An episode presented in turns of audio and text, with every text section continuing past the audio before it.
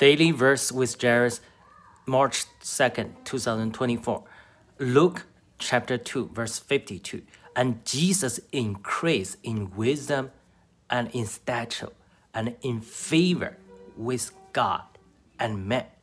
Uh, one of the uh, difficulties for Christian today is many Christians do not grow in wisdom and stature do not grow in favor with God and man.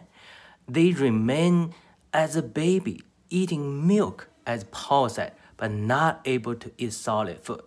Uh, of course, it's due to the lack of the uh, uh, discipleship, but it's also due to the personal uh, weakness, not desiring desiring to grow in both wisdom, stature, God, uh, I mean, favor God and man. Uh, we need to change that.